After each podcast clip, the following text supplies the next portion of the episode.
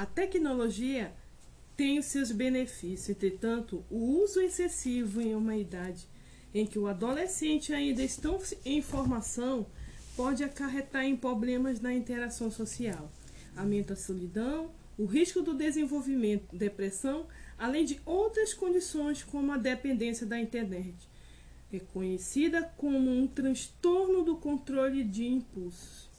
O que vemos no dia a dia são adolescentes que trocam encontros pessoais e deixam de sair para usar redes sociais. Acabam até mesmo se isolando de, do próprio convívio familiar para viver numa espécie de mundo paralelo. O mundo real se confunde com o mundo virtual.